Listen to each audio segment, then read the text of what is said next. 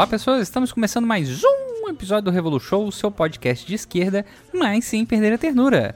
E no episódio de hoje nós vamos dar seguimento à terceira aula do curso livre Marx e Engels pela Boitempo com organização da galera aí da Fundação Rosa Luxemburgo. A aula de hoje é sobre a crítica do Estado de Direito forma política e forma jurídica, com o professor Alisson Leandro Mascaro, que já teve aqui no Revolution, assim como Ricardo Antunes o Zé Paulo Neto, e mediação de Alessandra Devulski. Eu espero que tenha falado da forma correta. espero que vocês gostem do episódio e eu volto lá no finalzinho no comissariado de comunicação e propaganda deste lindo maravilhoso podcast.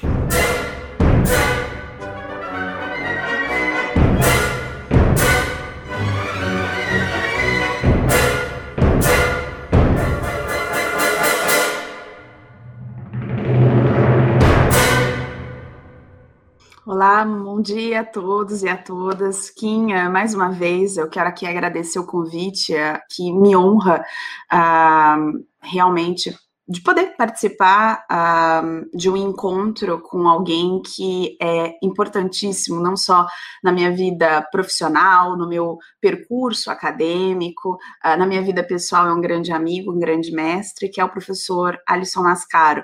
Kim, né, é, ficou bem próximo, é a Corporação de Développement Communautaire de Codenege, é um organismo uh, responsável em Montreal uh, por representar 157 organismos, também comunitários, uh, que fazem assistência social em Montreal.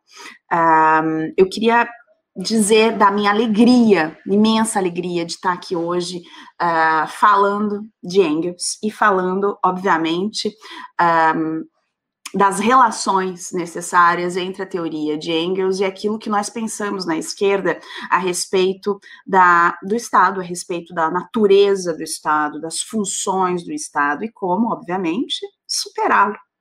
Um, eu tenho aqui um grande prazer, realmente, é, de poder ouvir o meu mestre, né, o professor Alisson Mascaro, mas, sobretudo, eu estou aqui com, com um livro, que eu acho que é importantíssimo também é, falar do livro, que é um livro realmente pioneiro, é um livro importantíssimo uh, na literatura uh, jurídica filosófica, não só uh, no Brasil e na América Latina, como no mundo, porque é uma leitura e é, são conexões feitas nesse livro que nos permitem compreender com a profundidade necessária quais são os limites da figura Estado que nós temos hoje e como essa relação se coloca uh, com o direito. Portanto, eu acho que um, tomar, né, uh, uh, organizar essa semana é realmente algo importantíssimo para o que nós estamos vivendo hoje no Brasil, é importantíssimo para também um, considerar uh, aspectos teóricos importantes em tomadas de decisões partidárias em tomadas de decisões políticas, porque nos falta, de uma forma geral, uh, às vezes, uh, só pesar, considerar uh, aquilo que já existe em termos de reflexão, em termos teóricos, no marxismo, para poder, um, digamos, ultrapassar uh, certos temores ou certos uh, obstáculos que nós encontramos ainda no desenvolvimento de uma sociedade justa e igualitária, que é aquilo que nós queremos. Uh, portanto, eu acho que a Boitempo, mais uma vez, um, é, uma, é uma editora realmente vanguardista no que faz. Uh, é uma editora que é sem igual naquilo que ela promove, não só em termos de uh, literatura, não só em termos de reflexão uh, filosófica, política, sociológica, de profundidade, com autores renomados, não só na América Latina e no Brasil, mas no mundo inteiro, mas, sobretudo, de, de permitir, por meio desse canal e por meio de tantas iniciativas, de conversas que são estabelecidas com a sociedade, porque é com ela que nós fazemos as mudanças necessárias no mundo, de estabelecer essa conversa com elementos realmente que possam permitir uma reflexão coletiva, né? Uh, e que não fique desse todo o conhecimento e toda, como é que eu posso dizer, o lastro teórico no qual uh, todos nós nos apoiamos, que isso não fique restrito só a alguns círculos acadêmicos, mas que a informação e, sobretudo, o conhecimento, que ele circule, que ele seja acessível e que a gente possa promover as mudanças estruturais que nós queremos fazer na sociedade uh, de uma forma uh, uh, mais ampla, com mais latitude. Uh, portanto, né, para não tardar e não ocupar muito espaço, porque hoje nós queremos, o que nós queremos é realmente ouvir uh, o professor Alisson Mascaro a respeito da relação Uh, uh, do capitalismo com o Estado, do seu desenvolvimento efetivamente, na sua compreensão uh, do fenômeno estatal. E mais tarde nós teremos, obviamente, um momento para as perguntas que vão ser, obviamente, dirigidas ao professor Alisson, e eu vou fazer a mediação disso com muito prazer.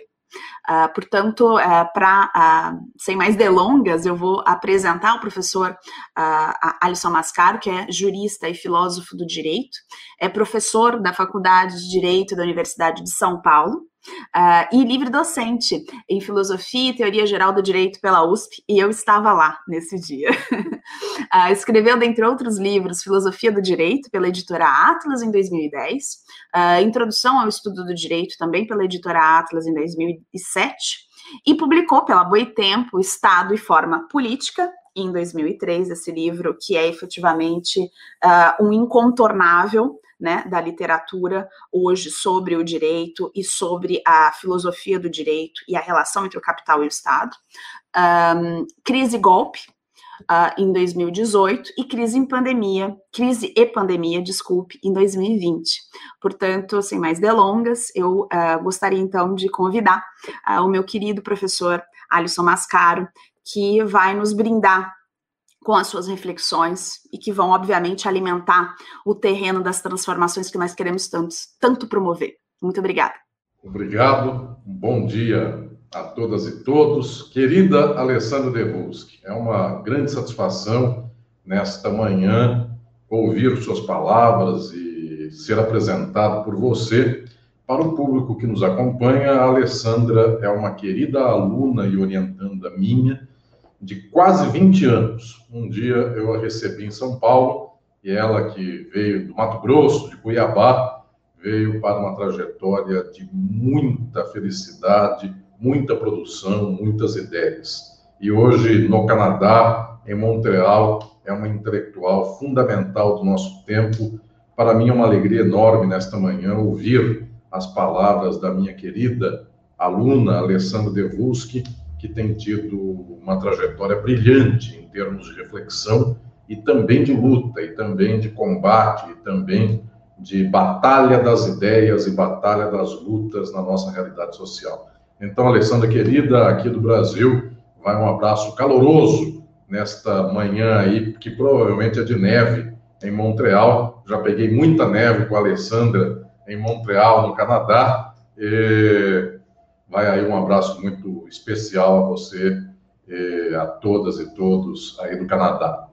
Eu quero cumprimentar a editora Boitempo e o faço aqui, lembrando do Kim Dória, que nos abriu este evento da manhã de hoje, e também de toda Darla, Marisol, todas e todos que estão na organização deste evento, deste curso livre Marx e Engels, que nesta ocasião comemora é, o aniversário de Engels, mas também eu quero dar um abraço especial à nossa querida editora Ivana Jenkins, e por ela vai este abraço, este beijo a toda a trajetória da Boitempo e tudo que ela tem feito em prol da divulgação das ideias marxistas no Brasil e não só no Brasil. A Boitempo repercute efetivamente no exterior e ela é um exemplo, ela é um índice de como trabalhar com a obra de Marx e de Engels no mundo nos dias de hoje. Então, eu quero, nesta manhã, dar um abraço também muito especial a você que nos acompanha. Eu tenho notícia de que muita gente está acompanhando esse curso livre Marx e Engels, e por muitos destes cursos eu dei aulas, que são, inclusive, disponíveis, são acessíveis a todas e todos pelas redes é, virtuais, por toda a internet. E desta vez eu aceitei esse convite da editora Boitempo para falar sobre o direito e o Estado, sobre a forma política e a forma jurídica na obra de Marx e também na obra de Engels, porque isto é central, porque esta reflexão pavimenta muito desta caminhada contemporânea crítica, o fundamental desta caminhada crítica dos dias de hoje, em face do capitalismo e em busca da transformação das estruturas sociais.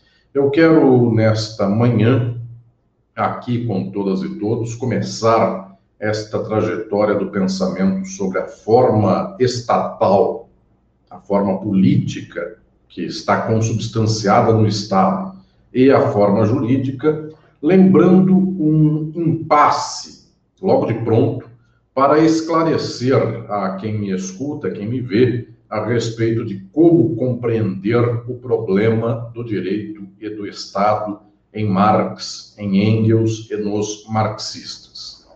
Existe uma leitura sobre o Estado que é a leitura do senso comum. O senso comum tem um impacto, tem uma força extraordinária na nossa vida, porque efetivamente o senso comum nos forma em termos de imediata relação social e imediata relação, inclusive, com as coisas. Então, as pessoas efetivamente têm um histórico de formação da personalidade, da subjetividade, no qual elas recebem informações, elas recebem valores, elas constroem posições pessoais de mundo, é uma articulação relacional, tudo isso. E a partir do senso comum, as pessoas têm, inclusive, mecanismos de interação, de relação entre si, mas também mecanismos de interação com as coisas. Estou falando tudo isso porque o Estado é talvez um dos exemplos mais notáveis daquilo que é o nosso modelo de compreensão de mundo a partir do senso comum. Alguém não tem casa, o Estado tem que dar. Houve uma enchente, o Estado tem que fazer com que o rio seja desassoreado, fazer com que o esgoto e a água sejam levados à população ribeirinha. Ou seja, para a nossa forma de senso comum, em faltando alguma coisa, o elemento que dá isso é o Estado porque para nós, inclusive, a articulação da esfera que não seja apenas a do campo do indivíduo, do interesse individual, a esfera coletiva se faz mediante o Estado. Então, na noção das pessoas, não há nenhuma outra forma de articulação de mundo no plano da política que não seja estatal. E aí, como as pessoas querem ser progressistas quando é, trabalham com o problema do Estado. Elas dizem assim: o Estado hoje favorece o capital, o Estado favorece o rico, desfavorece o pobre. Nós lutaremos para o dia em que o Estado venha favorecer o pobre. Então, ao invés de asfaltar apenas a rua da mansão do rico, ele também asfalte a rua da casa do pobre. Ou seja, na base do senso comum, o Estado sempre é um fenômeno existente apenas é devido a nós fazer aqui a mudança das orientações do Estado. Eu diria às senhoras e aos senhores, aos que me acompanham nesta ocasião, que isto tem sido a história do pensamento político por muitos séculos. Esta leitura é a leitura do senso comum e ela é, ao mesmo tempo, a leitura da direita e a leitura da esquerda. Ela não varia aqui em termos de matriz para múltiplos posicionamentos políticos. Então, pessoas de direita dizem assim: o Estado dá muito direito para a classe trabalhadora, é preciso quebrar os direitos trabalhistas, é o que tem acontecido no Brasil em anos recentes. Então, a CLT é combatida. Outros, pela esquerda, dizem é preciso aumentar juridicamente as proteções políticas da classe trabalhadora, então é preciso defender a CLT e aumentá-la, eventualmente. Muito bem. Toda esta leitura passa pelo Estado. Toda esta leitura passa pelo fenômeno estatal, como se fosse este fenômeno algo que está necessário à organização da vida em qualquer sociedade. Esta leitura do senso comum, ela deve muito a um modelo a uma plataforma de visão de mundo, que é a plataforma dos juristas. Havia um tempo, claro, não agora no século XXI, nem no século XX, mas do século XIX para trás, houve largos tempos da história da humanidade em que se desconheciam faculdades como as de ciência política, sociologia, esse conhecimento que hoje para nós ele é bastante trivial. Existem faculdades de ciências sociais, existem pessoas que se devotam à pesquisa e à compreensão das ciências sociais. No entanto, a sociologia, enquanto ciência, é um fenômeno que eventualmente não tem 200 anos, tem menos de 200 anos. Inclusive, veio quase como, como uma reação contra o próprio marxismo. Então, o que estou dizendo é que antes desse tempo da sociologia, antes da economia enquanto uma ciência que se pretende estabelecida nos patamares próprios, quem explicava a sociedade, via de regra, era a faculdade de direito. Inclusive no Brasil, a faculdade de direito é a primeira faculdade das ciências humanas. Por muito tempo, foi a única. A faculdade onde sou professor, onde a Alessandra estudou é, comigo, que foi a Faculdade de Direito da USP, foi a primeira do Brasil, não só de direito, mas das ciências humanas, de modo geral. Pois bem, é o jurista que tem um cacoete, que tem uma mania de dizer que, em havendo mais de uma pessoa convivendo, já há aí direito e Estado, porque alguém tem que coordenar estas pessoas que vivem em conjunto. Então, é um cacuete antigo, é uma mania já muito estabelecida, séculos e milênios atrás, de dizer que juntaram algumas pessoas, eu preciso de alguém mandando nessas pessoas. E esse alguém é sempre o Estado. E aqui começa exatamente a confusão teórica que até hoje é muito típica dos pensamentos não marxistas mas infelizmente também é típica de boa parte do pensamento marxista, que não entende a obra de Marx e também não entende a obra de Engels. Eu tenho falado sobre isso por muito tempo, tenho escrito, inclusive, livros a esse respeito. O Estado e Forma Política é talvez o livro no qual eu mais me dedico a explicar e a desenvolver questões teóricas em torno do Estado, em torno da política, em torno da relação do Estado e política com a economia, com o capitalismo, também com o direito. Mas eu quero aqui nesta ocasião explicar a quem me acompanha os fundamentos teóricos na obra de Marx e na obra de Engels da compreensão científica, material, histórica sobre o Estado e também sobre o direito. Para depois, então, explicar como é que o marxismo, desde o tempo de Marx e Engels até hoje, bebe destas fontes científicas. Alguns, inclusive, conseguem com muito brilho, com muita proeza, pegar estas descobertas de Marx e Engels sobre Estado e sobre direito e avançar para patamares científicos ainda mais altos, refinando burilando as descobertas de Marx e Engels, e também falarei que muitas e muitos outros marxistas abandonam as próprias descobertas de Marx e voltam ao senso comum. Eu diria, inclusive, que no, no, na atualidade, nos dias de hoje, a maior parte dos marxistas vive ainda na leitura do Estado e do Direito do senso comum, portanto, não são marxistas, são reformistas, são pessoas que se encontram buscando aqui melhorar o capitalismo, não estão propugnando revolução, não estão propugnando a tomada do poder pela classe trabalhadora, estão propugnando tomar o Estado e administrar o capitalismo de modo melhor. Isso tecnicamente não se chama marxismo, se chama centro-esquerda, se chama reformismo, se chama por variados modos no entanto, isso não é tecnicamente a ciência da sociabilidade capitalista descoberta por Marx e Engels. Pois bem, eu vou a esta ciência. Como Marx, que era inclusive formado em direito, teve estudos de graduação em direito, como ele consegue romper com o senso comum a respeito do Estado e do direito para alcançar uma ciência sobre a política, sobre o Estado e sobre o próprio direito. Eu chamo a atenção para algumas obras ainda muito da fase inicial de Marx, mas obras especiais nas quais ele já começa a perceber que alguma coisa existe de errado no plano da explicação da política e do direito.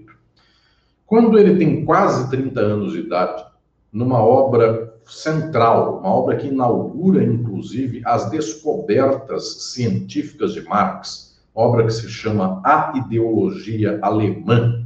Nesta obra, Marx, numa das passagens deste livro, diz assim: o direito, assim como a religião, não tem história própria. Esta frase é uma frase impactante.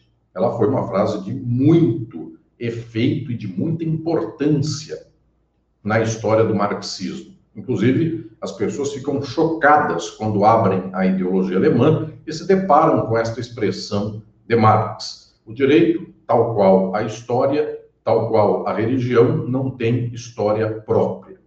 Pois bem, que isto quero dizer em termos de análise de Marx, logo de pronto aqui na ideologia alemã? Ele quer dizer que o mundo não é contado a partir de uma história fundada em instituições ou caprichos jurídicos. Tampouco a história é fundada em proposições em afirmações, em louvores ou constituições do campo da religião. A religião e o direito não têm história própria. A história de fundamento para a religião e para o direito é a história dos modos de produção. Isto é o que identifica um marxista, uma marxista. Se alguém que me acompanha quer sair do senso comum e quer chegar ao alto da ciência, agora eu explico como é que isto se dá para alcançar esta cientificidade do materialismo histórico e dialético. As coisas não têm necessariamente uma história como se elas se arrancassem de si mesmas, levantadas do chão, para dizer, conforme a expressão do velho José Saramago, comunista também.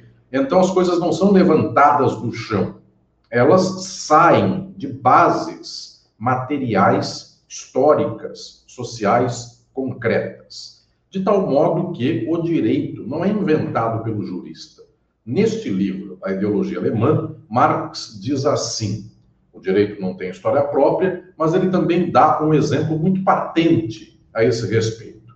Ele que teve estudos jurídicos sabe que na faculdade de direito se costuma dizer o seguinte: o direito comercial é um instituto jurídico, é um ramo do direito que surge basicamente no final da Idade Média, para começar a Idade Moderna. Toda vez que se estuda direito comercial, isto aqui na USP, Alessandra, minha antiga aluna, sabe disso, também no Mato Grosso, também no Canadá, onde quer que se vá, é sempre o mesmo estudo. O direito comercial surgiu no final da Idade Média, e mais que isso, surgiu na Itália. Marx, na Alemanha, aprendeu a mesma coisa, porque lá surgiram os títulos de crédito, lá surgiu a nota promissória, a letra de câmbio, surgiu o cheque e vários outros institutos do direito comercial. Pois bem, como é que um jurista, no senso comum, explica tudo isso? O jurista explica assim. Eu aprendi isso quando fiz faculdade de Direito na USP. Meus professores, alguns deles, ensinavam assim: os italianos têm um talento especial para o direito comercial. Por isso eles inventaram o direito comercial. Por isso eles inventaram os títulos de crédito. Então, a Itália, que tem um talento especial para a música, para a ópera, Viva Verdi, eh, Rossini, eh, outros mais. Então, a Itália, além desse talento musical, artístico, tem também talento para o direito comercial. E assim fica. E a explicação do senso comum ainda diz este talento que têm os italianos para o direito comercial despontou com toda a força no final da Idade Média. Por lá, houve juristas excepcionais para a criação de institutos de direito comercial. Pois bem, Marx aprendeu isso como aprendem os juristas, em maioria, a mesma coisa. E aí, na ideologia alemã, anos passados, poucos anos passados, da sua formação na Faculdade de Direito, Marx desfere um petardo contra esta obviedade, contra este senso comum anticientífico. Então, Marx diz assim: os juristas desenvolveram o direito comercial na Itália em 1300 ou 1400 não é porque eles tinham enorme talento para o direito comercial, não é porque a Itália tinha um espírito jus é, comercialista melhor do que outros países. O direito comercial foi inventado na Itália em 1300 por uma razão muito simples. O comércio, tal qual nós o conhecemos, o comércio moderno, surgiu nas cidades-estado italianas por volta de 1300 Tendo surgido o comércio, surgiu um direito para organizar este comércio. Então, não foi o jurista que inventou o direito comercial. Quem inventou o direito comercial foi o comércio. Esta é a determinação material da sociedade. Esta relação econômica faz surgir um instituto jurídico. Então, diz Marx, não é um jurista que acordou de manhã e inventou uma nota promissória, porque se fosse questão apenas de inventar da cabeça, podia ter inventado em 450 a.C., só que não teria função nenhuma uma nota promissória em 450 a.C. No entanto, ao final da Idade Média e início da Idade Moderna, tem função primordial inventar um título de crédito. Pois bem, o que Marx está dizendo é que o direito não tem história própria, ele não é invenção da cabeça do jurista, ele é algo que está relacionado àquelas determinações sociais, à base produtiva. Isto já é um choque, porque ainda hoje as pessoas estão na luta dizendo assim: eu quero que a sociedade melhore a sua consciência jurídica. Então as pessoas dizem de tal modo: quando uma minoria está sofrendo perseguição, eu quero criar uma lei. Então a resposta das pessoas é a invenção, é a criação histórica de uma coisa que não existiu. E Marx está dizendo para nós, esta criação, ela advém de realidades sociais concretas. Então a mudança também deve estar nas realidades sociais concretas. Portanto, se uma sociedade segrega uma minoria em face de uma maioria, eu preciso fazer de um tal modo que não haja elementos de segregação, que não haja relações sociais que permitam esta mesma segregação, sendo estas segregações muitas vezes relacionadas ao modo de produção e à acumulação, eu preciso bater no princípio da acumulação. Eu preciso proibir, eu preciso avançar para além desta organização social na qual alguns acumulam e a maioria não acumula. Pois bem, Marx está passando para além do problema jurídico, já no livro A Ideologia Alemã. Mas depois vem o livro O 18 de Brumário, de Luiz Bonaparte. Anos depois, logo em seguida. Nesta obra central, Marx faz a descoberta do campo político, tal qual ele descobriu para o campo jurídico, anos antes, na ideologia alemã, que o direito não tem história própria. Ele descobre agora questões do campo do Estado. E estas questões, até os dias de hoje, são fundamentais e têm sido negligenciadas até por marxistas. Qual é a descoberta de Marx no 18 de Brumário de Luiz Bonaparte? O golpe francês que se deu na data de 18 de Brumário, conforme ainda o calendário francês revolucionário, que tinha outra datação e outras referências, inclusive de meses, enfim, de organização do próprio calendário. Marx percebe que Luiz Bonaparte, quando dá um golpe na França, ele afasta efetivamente toda a administração dos burgueses, que já por décadas estava, administração que estava no poder na França. A burguesia francesa fez uma revolução a partir de 1789, a Revolução Francesa. Em algum momento, a burguesia, inclusive, perdeu o poder, escapou das suas mãos, e a partir desse momento, então, quando ela perdeu o poder e voltou a tomar o poder, ela perdeu o poder para Robespierre, para os jacobinos, mas logo em seguida ela toma o poder novamente com Napoleão Bonaparte. E desde então nunca mais o poder escapa das mãos da burguesia, que está sempre administrado em favor da classe burguesa francesa. Pois bem, Luiz Bonaparte, muito tempo depois, século, mais de meio século depois, Luiz Bonaparte é acusado pelas pessoas de ter feito um golpe para alijar os elementos burgueses do poder. E Marx se depara com esta questão e Marx descobre uma, um fato central. Este fato marca a descoberta da moderna ciência política. Marx chega ao auge do saber sobre o Estado logo nesta obra na qual ele propõe os temas que propõe. Marx diz assim: é verdade que Luiz Bonaparte tirou elementos burgueses da administração do Estado francês. Varreu do mapa alguns ministros tradicionais da burguesia, colocou em seu lugar gente arrivista, gente que não tinha, inclusive, grande tradição de ascensão ao poder, de organização do poder, colocou militares no poder, e tecnicamente o militar não é um burguês. Então, o ministério de Luiz Bonaparte é um ministério muito ao largo deste domínio burguês. Pois bem, diz Marx, as pessoas falam assim, então agora a burguesia saiu do poder do Estado, o Estado não é mais burguês porque não tem dirigentes burgueses. Agora, senhoras e senhores, é a descoberta central filosófica, científica, política de Marx. Ele diz assim: não importa que os agentes que administram o Estado sejam ou não sejam burgueses. O Estado é burguês pela sua forma.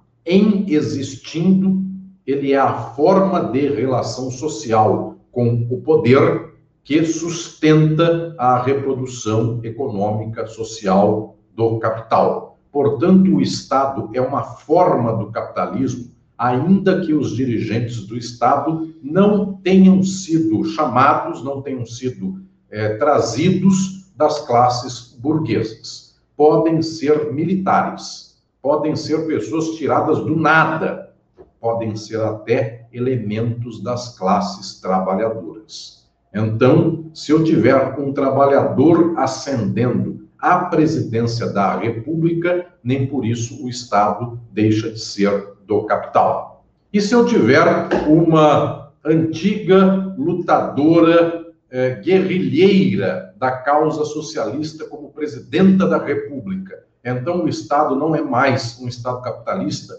continua sendo. E se eu tiver alguém que fez uma luta revolucionária, ele administra depois disso o Estado. O Estado é forma do capital. Uma pessoa que fez uma revolução, toma o poder e administra o Estado, está administrando uma máquina da acumulação. Esta é a descoberta central de Marx. O Estado, enquanto forma, ele é do capital.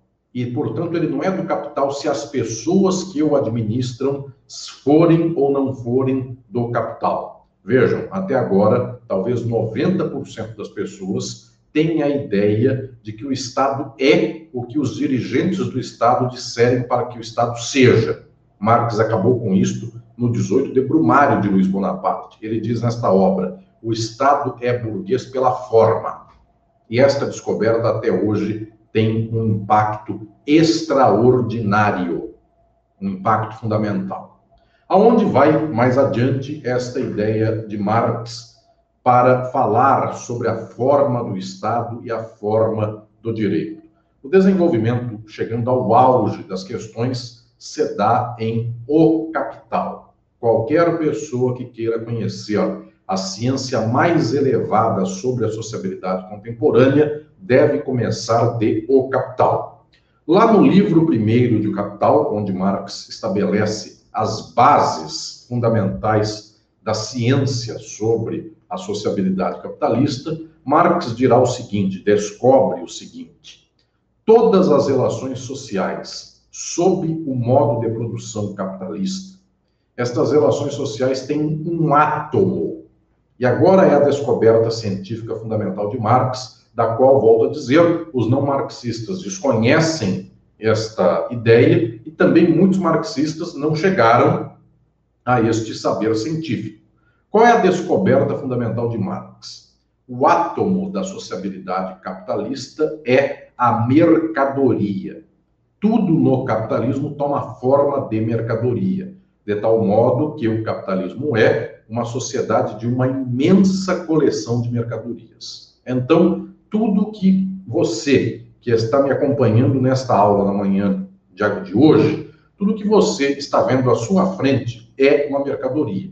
Está na sua casa, está no seu ambiente de trabalho, porque foi comprado como mercadoria. Alguém diz assim: ah, eu não comprei nada da minha casa como mercadoria. A única forma de ter coisas em casa que não tenha sido comprado enquanto mercadoria é roubado. Foi furtado de alguém, foi roubado de alguém. Portanto, estas formas são proibidas numa sociedade porque são criminosas. Via de regra, inclusive, levam aquele que cometeu este ato delituoso à cadeia. Então, a única hipótese de não ter um objeto na sua casa comprado foi ter esse objeto roubado. Mas como é uma hipótese residual, são poucas as pessoas que tomam coisas para si nesse nível. No capitalismo, via de regra, o acesso às coisas se faz mediante a mercadoria. Então, a caneta que eu tenho aqui em minha mão, a gravata da, que estou usando na manhã de hoje, a camisa que estou usando também na manhã de hoje, é, os meios tecnológicos pelos quais a editora Boitempo está é, transmitindo esta aula minha na ocasião de hoje, tudo isso é comprado, câmera, é, é, é, serviço de internet, outras coisas mais. E para todas as coisas que você também tem aí ao seu redor. Tudo é mercadoria. Então, diz Marx, este é o átomo da sociabilidade capitalista. Tudo é mercadoria. Agora vem a outra grande descoberta de Marx em O Capital no entanto, as mercadorias não se trocam uma pela outra porque elas quiseram. Eu não disse assim, esta caneta chegou aqui porque 10 reais foram para a conta do lojista. Então não foi a loja que pediu 10 reais e 10 reais viraram uma caneta e a caneta veio para mim. Pelo contrário, fui eu que fui até uma loja, em troca de 10 reais, eu peguei uma caneta. Então, houve alguém que quis vender uma caneta para mim. E houve aquele ou aquela que quiseram comprar uma caneta. Resultado, para que haja mercadoria e para que haja troca, e o fundamento do capitalismo é exatamente a troca mercantil, para que isso aconteça, quem troca, o portador da mercadoria, os portadores das mercadorias, eles são transformados em sujeitos de direito. Então, este, que é o portador da mercadoria, adquire uma condição na sua subjetividade relacional, que é a condição de poder trocar com os outros, e trocar falando que deseja trocar, comportando-se com, com a possibilidade de emitir aqui uma vontade livre, autônoma, Portanto, esta autonomia da vontade faz com que duas pessoas possam vincular-se num contrato. Mais que isso, se uma pessoa dissesse para a outra, você vai fazer o que eu quero, não é contrato, é feudalismo, é escravismo, ou pelo chicote, ou pela coerção da impossibilidade de outros meios, a pessoa vive em uma outra dimensão relacional. No capitalismo, as pessoas se relacionam no pressuposto de que elas tenham alguma igualdade entre si. Esta igualdade é perante a lei. As pessoas se tornam aqui iguais umas às outras na própria desigualdade dessas pessoas. Um tem dinheiro, o outro não tem. Este aqui compra o trabalho deste, este vende o trabalho para este. Portanto, estes desiguais são aqui relacionados entre si para que este explore este. Dá-se aqui uma exploração, mas na hora de celebrar o contrato, os dois são considerados iguais. Portanto, o que o capitalismo faz é uma equivalência geral de tudo e de todos, porque isto aqui equivale a dinheiro, caneta equivale a dinheiro, e eventualmente caneta e dinheiro equivalem a copo d'água. E observem, isto aqui não tem nenhuma relação com isto, a princípio. Mas eu consigo fazer uma relação dizendo Isto aqui custa 10 reais, isto aqui também custa 10 reais, isto é igual a isto. De repente, caneta tem algum grau de comparação com um copo d'água. Então, senhoras e senhores, o que estou falando aqui, nesta minha reflexão, é de que está se estabelecendo, por causa da mercadoria, uma equivalência geral das pessoas e das coisas. Para que isso possa acontecer, as pessoas têm que ser sujeitos de direito. Esta descoberta central de Marx em O Capital. O direito advém das relações de produção, isso ele descobriu lá na ideologia alemã, mas depois ele vai avançar dizendo uma forma de relacionamento jurídico advém da forma mercadoria. Por isso que na Idade Média, não havendo forma mercadoria, não havia forma jurídica. Começando a haver mercadoria, passa a haver os elementos iniciais que daqui a pouco chegarão àquilo que é a forma jurídica. E o que é esta forma jurídica? Eu vou dar um salto agora para dizer que décadas depois tivemos o mais brilhante pensador da história do direito no marxismo, que foi Pachucanes, Evguene Pachucanes, e Pachucanes escreveu num livro chamado Teoria Geral do Direito e Marxismo a descoberta sobre o que é a forma jurídica proposta por Marx, descoberta por Marx em O Capital. Diz Pachucanes, a forma jurídica, Marx é quem descobriu, Pachucanes dá contornos mais definidos a uma descoberta que está em Marx, Pachucanes diz: esta forma jurídica é forma de subjetividade jurídica. As pessoas são sujeitos. Historicamente, antes do capitalismo, pessoas eram sujeitos. A palavra sujeito quer dizer submetido a. Quando eu digo alguém é sujeito a alguém, alguém está submetido a alguém. Muito bem. Na história da humanidade, as pessoas foram submetidas umas às outras as escravizadas e os escravizados foram submetidos aos senhores de escravizadas e escravizados. Na Idade Média, servos e servas foram submetidos aos senhores feudais. Havia sujeitos. O que não havia no passado é uma categoria que só existe no capitalismo. O que há no capitalismo é uma submissão de pessoas a outras com um vínculo de submissão diferente. E qual é este vínculo distinto? Este vínculo é o vínculo jurídico. As pessoas no capitalismo, a maioria não tem os meios de produção, apenas uma minoria tem. Portanto, a maioria se submete à minoria, a classe trabalhadora se submete ao capital mediante salário. Por isso, o trabalho no escravismo é um trabalho é, de coerção física e no capitalismo é um trabalho assalariado. Agora, para que a maioria se submeta ao capital, a maioria e o capital, todos os sujeitos passam a ser sujeitos que se vinculam por mecanismos jurídicos. Este aqui faz um contrato para que seja explorado por este aqui.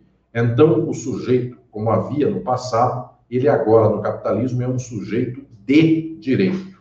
Eu tenho muitas ocasiões, falo por muitas ocasiões, em especial eu falo disso em um livro meu que se chama Introdução ao Estudo do Direito. Por lá eu digo que a expressão sujeito de direito, que é muito usada para explicar como é que alguém se submete a alguém no capitalismo, eu proponho que ela seja lida, inclusive, falada de outro modo. Quando eu digo alguém é sujeito de direito, parece que é muito bonito, porque alguém possui direitos. Esta pessoa pode transacionar livremente seus direitos. Isto quer dizer, na verdade, outra coisa. A melhor expressão, eu proponho que assim seja, lá no livro Introdução ao Estudo do Direito, eu proponho que nós leiamos esta expressão como sujeito pelo direito. Porque é isto que acontece na prática. Uma pessoa não tem meio de produção. Para viver, vende força de trabalho para outra. Esta aqui explora esta extrai mais valor desta, o trabalho desta. Então, o que se dá aqui é que este aqui é sujeito pelo direito. Pelo direito, ele não tem o capital. Porque se ele quiser tomar o meio de produção, vai lá o direito e diz que não é dele. Portanto, isso é um crime, furto, roubo. Muito bem. Então, ele é sujeito pelo direito. E pelo direito, ele é explorado pelo outro.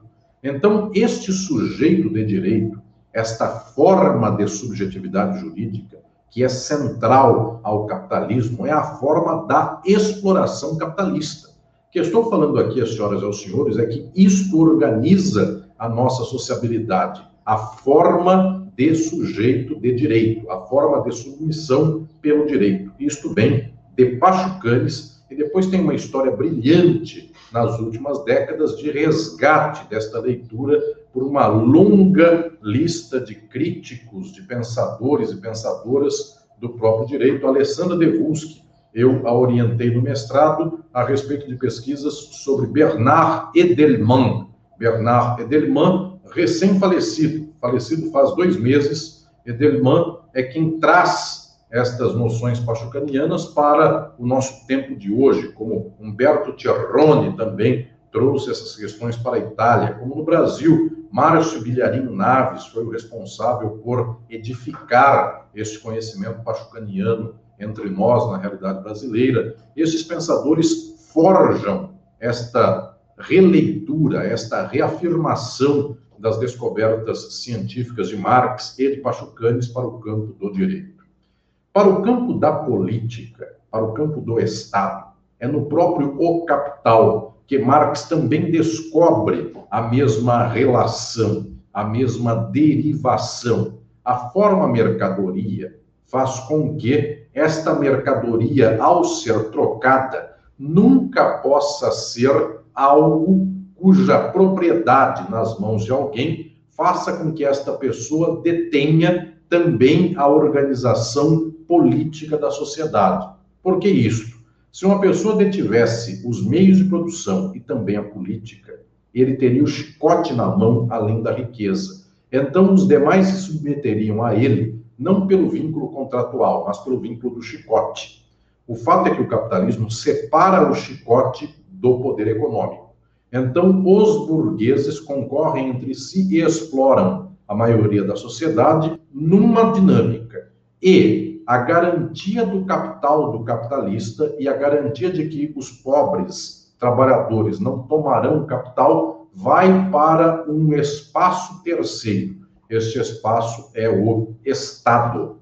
Isto é central, esta é uma descoberta fundamental de Marx. O Estado é um terceiro, não é o poder do capitalista. Toda vez que o capitalista for o Estado, não é Estado, nem é capital isto é, escravismo ou feudalismo. É um outro modo de produção. No capitalismo, separa-se a esfera econômica da esfera política. Claro, separa-se parcialmente, porque esta aqui está em função desta, mas não são as mesmas pessoas, nem é o mesmo aparato que controla a economia, a fábrica, a exploração econômica e controla o campo político. São aparatos distintos.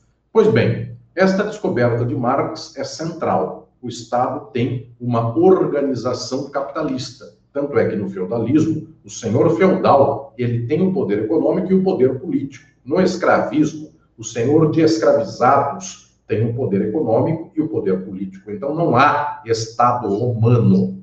Esta é talvez uma questão altamente errônea, e eu insisto em Estado e forma política em explicar este problema e por que, que muitas vezes até os marxistas erram quanto a isso. Em Roma, os senhores de escravizados romanos, estes senhores, quando se juntam para deliberar coisas em comum, isto é quase como se fosse um clube dos ricos, como, por exemplo, é a Fiesp para os industriais do Brasil, a Febraban para os banqueiros do Brasil. A Febraban, obviamente, ela manda no país. Obviamente, a Febraban já escolheu o Luciano Huck ou o Sérgio Moro para serem candidatos a presidente em 2022. E só não serão eles se eles trocarem por outros até lá. Eles mandam no Brasil. Depois, as pessoas apenas votam nos candidatos que eles escolhem, porque eles, mediante a televisão, mediante o WhatsApp e outras coisas mais, falam para o povo que o povo deve votar naqueles, porque eles são bons, eles reformam casa dos outros, eles combatem a corrupção, enquanto o resto é bandido. Pois bem, eles controlam a sociedade. Isto é óbvio. Só que eles não controlam fazendo com que as pessoas vão às urnas e eles vão lá e apertam o dedinho pela pessoa. Não é assim. Eles controlam um nível determinante. Só que no imediato, quem controla é o Estado. Pois bem, Roma não tem Estado, a Roma antiga. O que ela tem é uma organização de um clube como era, como é a Fiesp ou a Febraban. Os senhores de escravizados romanos controlam este espaço, este ambiente romano. No entanto, isso não é um Estado como é o Estado moderno. O Estado moderno tem uma função relativamente autônoma em face daquela que é a exploração econômica. Conclusão: o Estado é uma forma social do capitalismo, porque no escravismo e no feudalismo, o poder político está em conjunto com o poder econômico. E no socialismo, o povo tomará o poder. Então, o povo não estará alijado do seu próprio controle. O povo tomará as condições sociais e o povo se autogestionará, embora haja um período no qual a, a existência do Estado ainda continua, este Estado definhará, este Estado fará com que, aos poucos, as funções contra o povo venham a se perder e o Estado passa a ter, então, aqui um, um perecimento e o povo toma o poder político. Então, aquelas pessoas que dizem assim, no socialismo não haverá organização política, muito pelo contrário, no socialismo haverá muita organização política, haverá planejamento, haverá inclusive um controle das massas espetacular, mas isto não será feito por uma forma política à parte que garantirá a acumulação. Isto será feito pelo povo gestionado pelo povo. Não há controle melhor do que este. Isto é o socialismo, o poder das massas. Quem não pensa assim é um administrador da política, um administrador do capital. Quem é socialista gosta das massas e quer fazer com que as massas tomem o poder e quer fazer o povo no poder, e não simplesmente o povo bem administrado por iluminados do Estado burguês. Pois bem, tudo isso fica patente com Marx e Engels, nosso homenageado deste curso livre Marx e Engels da vez. Engels tem um papel central para marcar posição e para definir estas questões. Marx morreu, Engels ainda continuou por mais de uma década no, na luta, liderando o movimento socialista internacional, e então Engels percebeu que com a morte de Marx, a maioria das pessoas de esquerda, dos líderes e das massas trabalhadoras, esta maioria passou a abandonar as ideias de Marx e as ideias da Revolução, e esta maioria passou a, advogar, passou a pleitear aquilo que era o pensamento sobre as reformas. Vamos melhorar o capitalismo. Pois bem, esta leitura das reformas, apenas da melhoria do capitalismo, passou a ser a tônica da esquerda europeia e por, pelo mundo naquele tempo. Engels, ele se revolta contra esta posição e ele vai dizer, ó, a leitura científica sobre a sociedade não crê que as formas do capitalismo, por incremento, por melhoria, por um outro arranjo, chegam ao socialismo. O socialismo é outra forma de organização social, é outra forma de sociabilidade.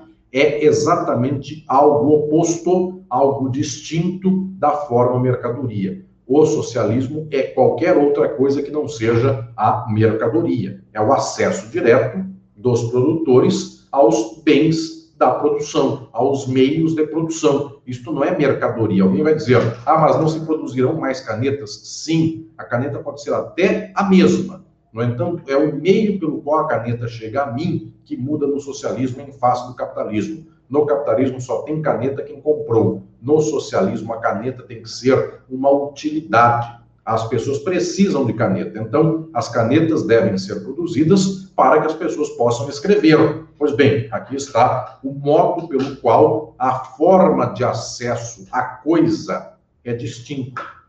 Portanto, o acesso é distinto, a forma é distinta de acesso à coisa na forma mercadoria e numa forma pela qual os trabalhadores e as trabalhadoras detenham os meios de produção. Isto Engels insiste violentamente em reafirmar o caráter revolucionário do marxismo, e ele então escreve este livro central que se chama O Socialismo Jurídico.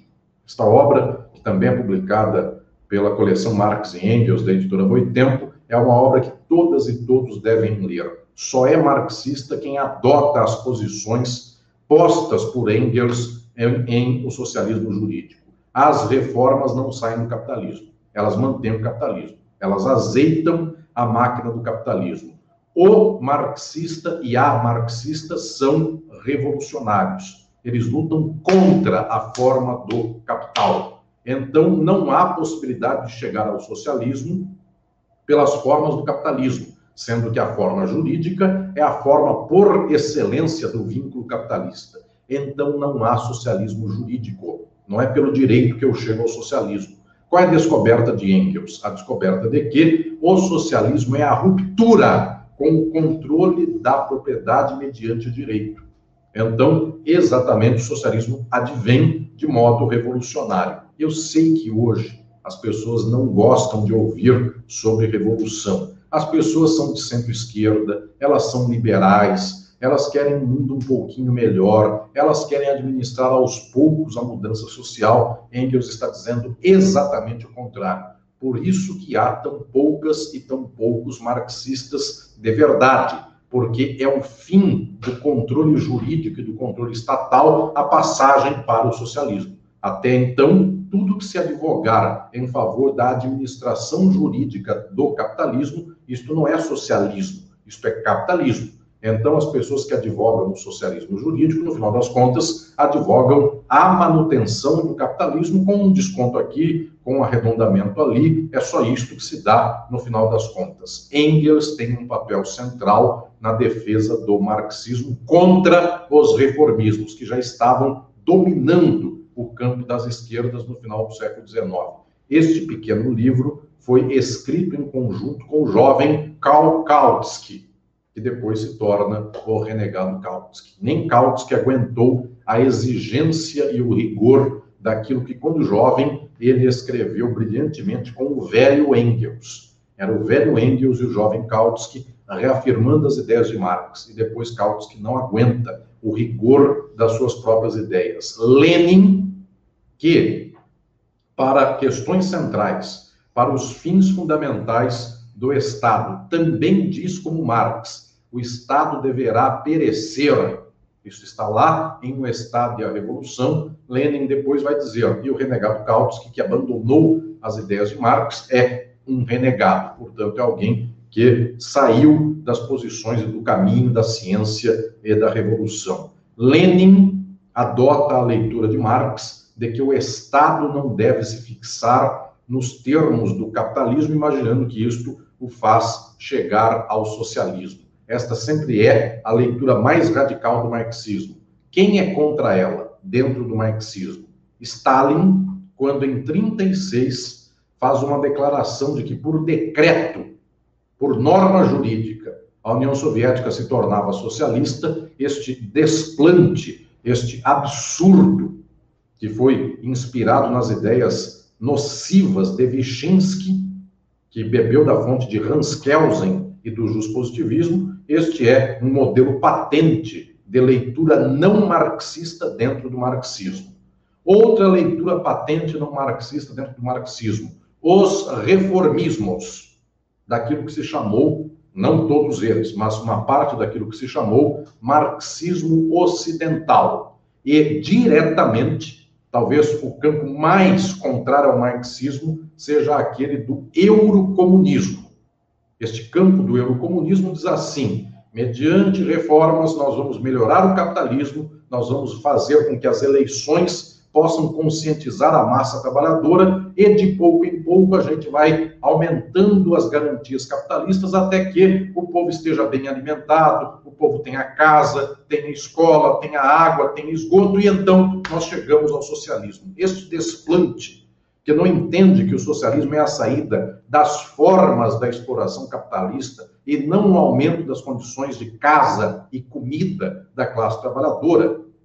Isto dominou a Europa por muito tempo e até hoje ela é o que as pessoas chamam de esquerda por aí existente. Habermas é talvez o exemplo mais bem acabado nos dias de hoje de coisas que, em paralelo, foram chamadas em um certo tempo de eurocomunismo. E no Brasil, isso tomou muito vulto com as ideias reformistas e antimarxistas para o Estado e para o direito, daquilo que se chamou como democracia como valor universal. Então, essas ideias de que há um instituto político para além dos modos de produção, a democracia, ela é algo estatal e jurídico que não é do capitalismo, ela é para todos os modos de produção, isto perde a historicidade do modo de produção, ou seja, isso não é marxismo, porque se uma coisa é para todos os tempos e devemos defender para todo lado, isto é metafísico.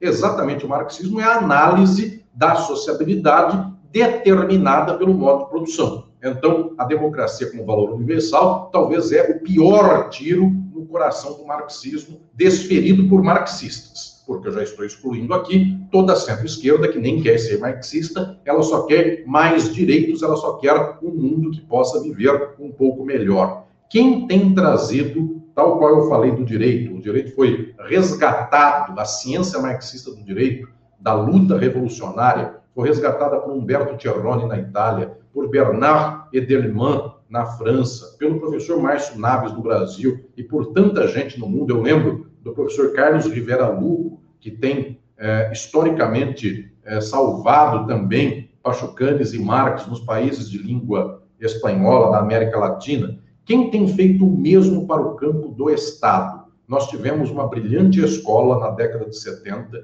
que se contrapôs aos reformistas na Alemanha, que eram os reformistas da social-democracia alemã, e que disseram, estes marxistas, não tem jeito de, por meio de reformas, nós melhorarmos a sociedade capitalista e chegarmos ao socialismo. O Estado capitalista é a crise, porque a crise é do capitalismo e o Estado é o elemento derivado disto. Esta gente, Joachim Hirsch, Elmar Al-Fatah e vários outros pensadoras e pensadores, essa gente é o que se chamou de escola da derivação, ou debate da derivação. Daí muita gente saiu também desse contexto, gente fundamental para os dias de hoje. Eu lembro aqui, por exemplo, do debate da derivação em inglês, Bob Jessop, John Holloway, Sol Pitiotto e tanta gente que produziu ideias radicais por lá. Tanto é que John Holloway, quando vai ao México e vê o zapatismo, diz assim: o zapatismo está mais certo do que os reformistas, porque o zapatismo está tentando criar uma zona revolucionária contra o Estado, ao largo do Estado enquanto os demais estão tentando ganhar direitos e administrando o Estado, estão defendendo eleições. Vamos ver se na próxima a gente conscientiza o povo, vamos ver se juntos chegaremos lá na próxima eleição. Ele diz: os zapatistas estão brigando contra o Estado. Então, este é um princípio marxista. É uma leitura possível, uma das vertentes desta leitura da derivação das formas, porque o Estado é uma forma derivada da forma mercadoria. Então, se é derivada, o Estado não tem condição de ser contra a forma derivante. Esta é a tese central de Hirsch, esta é a tese central de muita gente de lá até os dias de hoje. Eu orientei também a primeira pesquisa no Brasil sobre derivação do colega da professora Alessandra Devusco, que é o professor Camilo Onoda Caldas, que tem um pensamento fundamental para estas questões do Estado. E eu desenvolvi tudo isso em Estado e forma política, quando falei, inclusive, de que é impossível por meio do Estado, sairmos do capitalismo.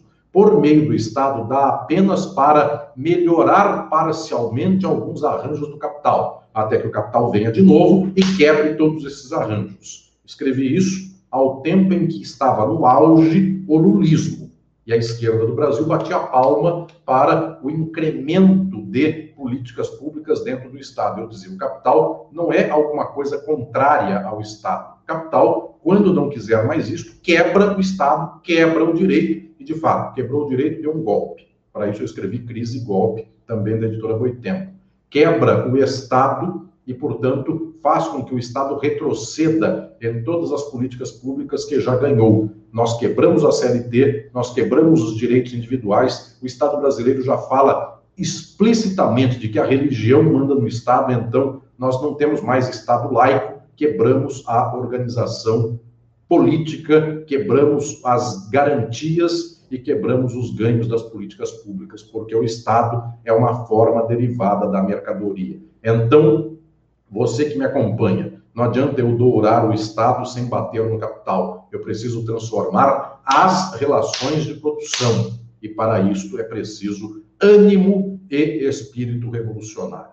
Queridas e queridos, querida Alessandra, que está aqui hoje comigo organizando esta aula e esta fala, eu insisto fundamentalmente que a ciência nos põe no caminho da revolução. Alguns dirão assim, mas eu não posso tentar melhorar o que aí está. A maioria das pessoas faz isso. Eu não posso imaginar que eu vou controlar a forma estatal e por meio dela vou pôr ordem no caos. A maioria tem esta ilusão. Eu, no entanto, lhes digo: a ciência nos põe o peito aberto e o coração batendo com muito ânimo para avançarmos para a transformação social e para a revolução. Um jovenzinho que se chamava Kiko dos Anjos, vulgo Frederic Engels, este jovenzinho entusiasmou-se com as ideias revolucionárias. Encontrou um outro jovenzinho chamado Carlos Marx e ambos começaram a desenvolver uma luta extraordinária para que a humanidade fosse outra. Esta luta foi na prática e foi na ciência. Quando Marx morreu, este velhinho Engels ainda se manteve revolucionário e nunca perdeu a energia e a esperança. Eu não sei se você que me acompanha nesta aula é um jovem ou um velhinho, uma jovem ou uma velhinha. Se forem como Engels, não importa a idade que tenham sempre serão revolucionárias e revolucionários e nunca depositarão as suas energias nas escolas mais fáceis, aquelas que dizem: eu tomei o poder do Estado, eu ganhei uma eleição, de pouco em pouco vou melhorar o capitalismo. Ou então eu fiz uma lei, agora vai, agora eu estou protegido juridicamente. Pelo contrário, senhoras e senhores, queridas e queridos, é uma luta árdua por fazermos uma outra sociabilidade. Alguém dirá, mas esta sociabilidade é muito difícil, a socialista. Eu vos digo, mais difícil é essa nossa, na qual no ano de 2020, populações do mundo inteiro estão passando fome por conta de uma crise econômica, de uma pandemia, e mesmo assim, alguns pouquíssimos estão acumulando e acumulando e acumulando. Eu preciso de muito Estado, muito direito, muita bala muita negra e negros sendo exterminados, muito pobre periférico sendo tirado da sua casa, sendo jogado às traças, muita classe trabalhadora sendo explorada e oprimida. Eu preciso de tudo isso para dar conta de organizar o capitalismo. Então saibam, o socialismo é fácil. Organizar as pessoas que detêm a responsabilidade da vida e os meios de produção é a coisa mais fácil do mundo, porque até as crianças sabem organizar a divisão do pão e da sopa e sabem que todo mundo tem que comer. Difícil é o fazer com que um só seja dono da sopa inteira e todas e todos os demais acreditem que isto é ou por Deus, ou por meritocracia, ou porque a lei assim o quer, ou porque o Estado, que é a razão de todos universal, porque Hegel diz que o Estado é a razão em si para si, determina que um tem a sopa inteira e o resto passa fome. Então, senhoras e senhores, difícil é viver como nós vivemos e fácil é pensarmos e lutarmos por uma sociedade socialista. Vos dou palavras de ciência, mas vos dou também palavras de esperança, porque a ciência liberta e ela liberta se fizermos a revolução. Obrigado. Bom, uh, é difícil até fazer a mediação nesse momento entre as perguntas, e são várias perguntas e manifestações, comentários e observações depois da aula proferida. Uh, Alisson, é sempre, uh, como eles dizem, né, os, os, os, ingleses gostam de dizer uh, food for thoughts, né, é muito muito alimento ao pensamento, mas, sobretudo, alimento também para a ação política, para a transformação do mundo. E, em um mundo no qual nós vivemos, uh, infelizmente, em torno de uma, de uma tendência uh, geral, né, uh, de criminalizar ou mesmo Uh, de tentar dar cores inexistentes, aquilo que é um pensamento radical no sentido de radical, porque quer transformar o mundo, porque quer transformar as coisas que são as raízes e as suas causas profundas de injustiça, falar sobre os limites do Estado é algo que um, causa desconforto, porque passa realmente pela, pelo grande eixo de transformação do mundo, a compreensão do Estado, dos seus limites e das suas funções e da sua natureza, é, é algo do qual nós não podemos nos afastar, se nós queremos de fato uh, fazer das nossas vidas e dos nossos estudos e no, da, da, nossa ação política algo que de fato possa uh, mudar o status quo. Então, Alisson, é sempre um prazer, é sempre um momento de aprendizado muito grande te ouvir. É, são várias as perguntas que foram colocadas. Eu temo realmente pelo tempo. Então, eu vou, eu, eu, eu tenho a impressão que nós não vamos conseguir passar por todas as perguntas, mas existem realmente um, uh, interpelações aqui muito interessantes e um diálogo que precisa ser estabelecido uh, de fato sobre alguns elementos que você trouxe durante a sua fala. Eu, uh, eu vou começar por, pela primeira pergunta que foi colocada, porque realmente é, traz né, a possibilidade de trazer os, conce os, conceitos de Marx e de Engels sobre o funcionamento uh, do Estado no capital, e eu acho que foi fundamental também a distinção que você faz sobre a inexistência do Estado romano. Acho que a gente vai é, é, precisa repetir isso várias e várias e várias vezes para que as pessoas de fato, na academia e no mundo político compreendam que uh, o fenômeno estatal está vinculado intrinsecamente ao fenômeno do capitalismo e que compreender isso faz parte também de poder elaborar intervenções uh, que sejam eficazes, né? para aquilo que a gente quer mudar. Uh, mas a Fabrícia Maciel, ela nos pergunta uh, o reconhecimento uh, formal da diversidade associada às migrações compromete os princípios liberais de base do Estado de Direito, eu acho que ela, ela toca na questão das correntes migratórias, que estão muito ligadas, extremamente ligadas, por exemplo, a temas difíceis e complexos, como é uh, a questão uh, uh, da crise climática, né? De onde vem a crise climática, né? Da, da, da utilização dos recursos naturais justamente para uh, destruir aquilo que existe em prol de um sistema que é concebido para gerar injustiças e concentrar o poder econômico e o poder político. Portanto, eu acho que as, as correntes migratórias falam muito do nosso tempo, de que modo os estados, de uma forma geral, vão se organizar no plano internacional e também no plano uh, interno para recusar né, essas correntes migratórias. Acho que seria um ponto interessante da gente uh, poder iniciar o diálogo com uh, os, nossos, uh, os nossos colegas na internet. Querida Alessandra, muito obrigado. Uma enorme alegria esta convivência na manhã de hoje e também com todas e todos que acompanham esta aula. Eu tomarei é, o mote da Fabrícia, não é isso? É, para dizermos como é que se lê de modo marxista o Estado e o direito em face de problemas como da migração e o problema ambiental. Como é uma leitura de centro-esquerda? É a que diz assim: o Brasil queimou a floresta amazônica. O pessoal não consegue mais viver aqui porque está desertificando certas regiões do país. Isso, Brasil, Ásia, África, Europa, América de modo geral, Oceania. Então, nós devemos lutar por mecanismos que permitam a imigração porque tem gente passando fome num lado, então ela precisa entrar em outro lugar. Vejam, são samaritanos. O Papa Francisco é um samaritano nesse sentido de ajudar as pessoas que saem do local onde estão desgraçadas para um local onde possam ter comida. Pois bem, quanto a isso, esta é a leitura de centro-esquerda. Qual é a leitura marxista? Por que estão queimando a terra? Porque dá lucro, porque a terra é mercadoria porque tem propriedade privada. Então, a questão central é que a classe trabalhadora do mundo deva tomar os meios de produção e a terra, de tal modo que, se os trabalhadores do Brasil em conjunto forem proprietários da Amazônia, eles não queimam a Amazônia.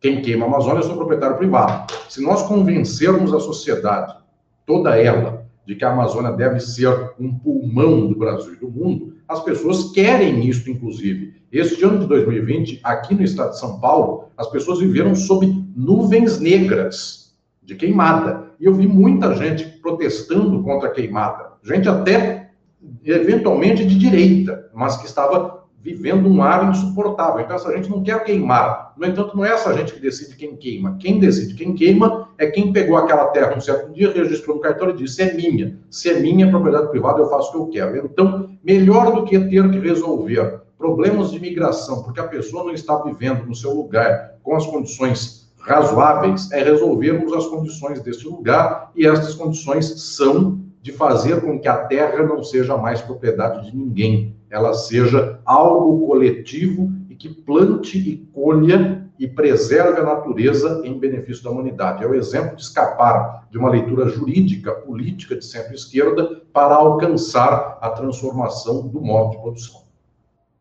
Bom, acho que é, é, é fundamental uh, lembrar um princípio, é, é, como é que eu posso dizer, elementar da constituição do nosso mundo, né? Falar de uh, crise climática e de processo migratório passa pela compreensão do porquê nós fazemos a, a utilização que não é irracional, faz parte da racionalidade do capital, que ela atenda a esses atos destrutivos, faz parte da sua concepção.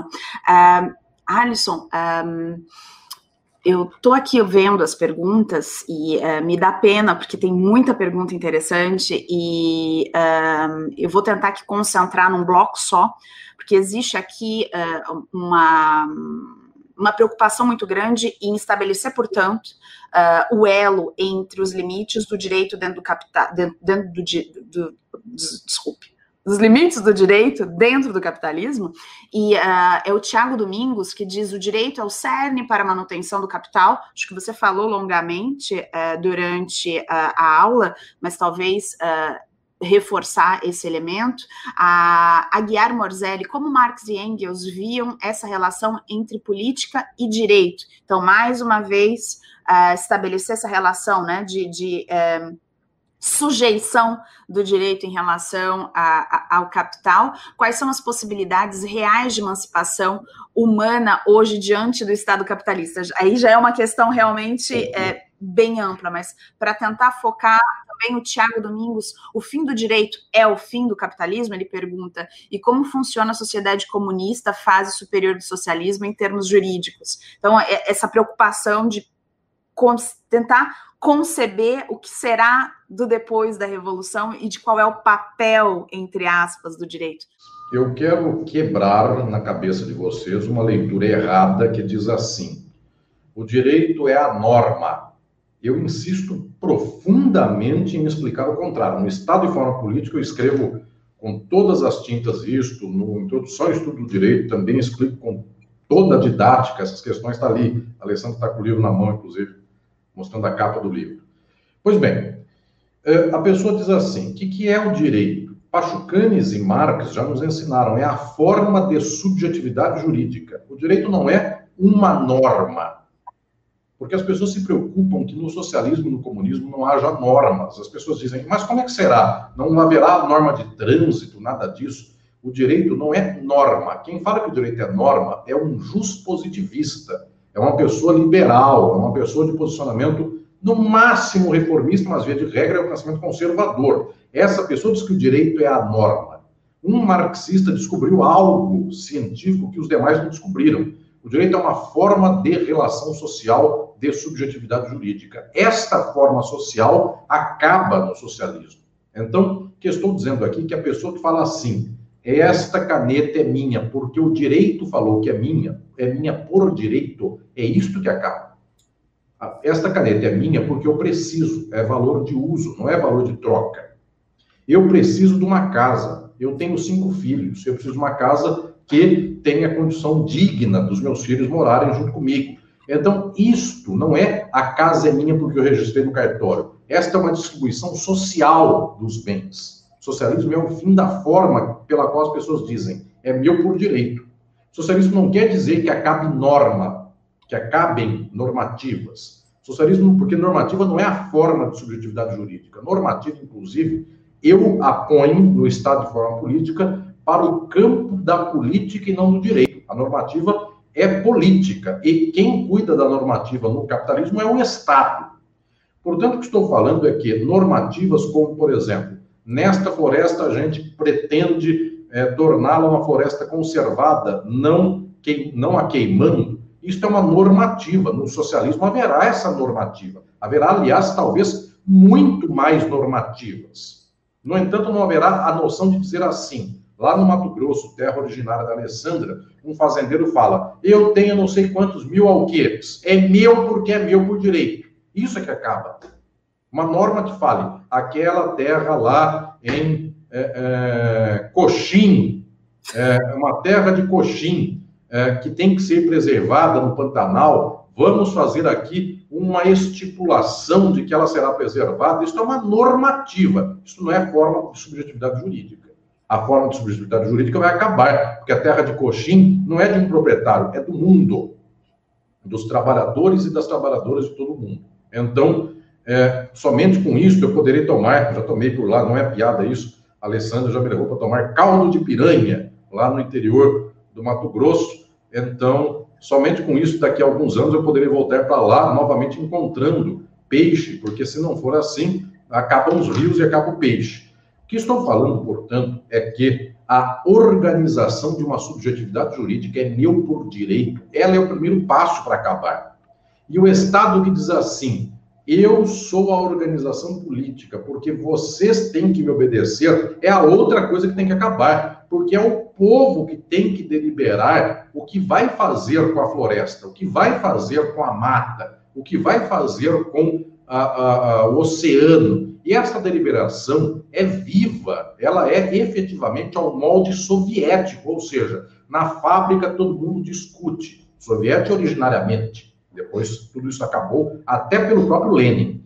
Mas esta ideia de que uma fábrica produz melhor quando as trabalhadoras e os trabalhadores estão encantados, estão interpelados para controlarem a produção, isto é o horizonte socialista, e não dizer assim, eu tenho que ter um déspota na fábrica, porque o regime de trabalho tem que ser o regime fordista. Isso passa longe de qualquer coisa que seja marxista ou que seja socialista. Então, não é o burocratismo que organiza a sociedade. Alguém vai dizer assim, ah, mas os trabalhadores na fábrica, eles começaram a deliberar sobre como é que eles vão fazer com a fábrica, vai virar uma bagunça. Este é o preconceito da cabeça de vocês contra o pobre trabalhador. Tá? Porque, via de regra, o trabalhador sabe melhor a hora de limpar a máquina, a hora de parar, a hora de começar, do que o patrão, que diz assim: sou rico por meritocracia e você é trabalhador braçal porque você é um vagabundo. Ou seja, muito pelo contrário, eu acho que, inclusive, a fábrica controla melhor a produção quando as pessoas estão encantadas por aquilo que estão fazendo e não simplesmente estão sendo chicoteadas ou estão sendo exigidas porque se submeteram a contrato. Então, para dizer nesses termos gerais, eu insisto no fato de que o horizonte socialista é um horizonte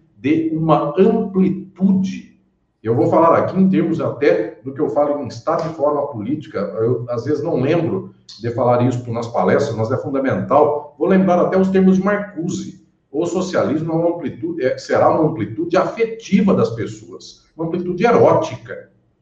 Eu não vou trabalhar na fábrica com ódio da máquina. Eu vou trabalhar dizendo, puxa vida, é uma deliberação conjunta de que a máquina funciona melhor aqui do que ali. Eu vou preservá-la, eu não vou chutá-la, eu vou cuidar melhor dela. Ou seja, a produção se torna mais erótica, mais afetiva, mais de bem querer. Agora, como é a produção do capitalismo? Um mata o outro, o outro odeia o trabalho que faz. É isto que é o horror do nosso tempo. É preciso superar tudo isso.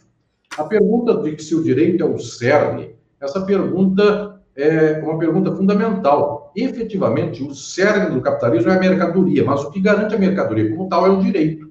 O direito aqui está intimamente anexado, derivado da forma mercadoria, garantindo a mercadoria, a mercadoria de alguém por direito. Tanto é que desmontar a ideologia jurídica, eventualmente, é a parte mais difícil da superação do capitalismo. Dá para desmontar muita coisa do capitalismo até nos primeiros momentos, mas a ideologia jurídica é a mais difícil. Relação de política com o direito. Eu tenho uma proposição, uma, uma descoberta, uma tese em estado e forma política de que a política é derivada do capital, o direito é derivado do capital, eles não são a mesma coisa, como falam os positivistas, no entanto, eles se relacionam por uma derivação secundária, o que eu chamo de conformação. Está lá no capítulo 1 de Estado e Forma Política, então eu faço aqui, deixo esta sugestão a quem quiser saber mais sobre a relação de política e direito no capitalismo, que leia este capítulo primeiro de Estado e Forma Política. Acho fundamental a lição de fazer uh, justamente essa, esse convite mesmo à leitura uh, do texto, que, que, que, nos indica realmente como é que essa relação se coloca em, em profundidade, né? Com, com profundidade e uh, percebendo justamente que a nossa concepção do direito atual é uma concepção que atende a uma necessidade do capital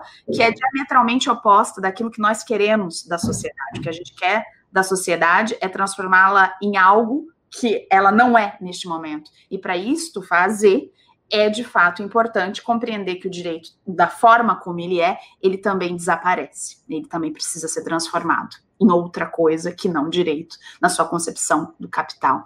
E acho, acho uh, fundamental, né? É como se, uh, com a, dada a revolução, uh, não há nenhum tipo de organização social, as pessoas sairiam correndo de um lado para o outro sem direção. Não é isso que ninguém quer promover, muito pelo contrário. Vai, inclusive, haver uma organização que seja intimamente relacionada com os interesses da coletividade, né? Ou seja, que é aquilo que nós não vemos hoje, né? nem no campo eleitoral e nem no campo político amplo.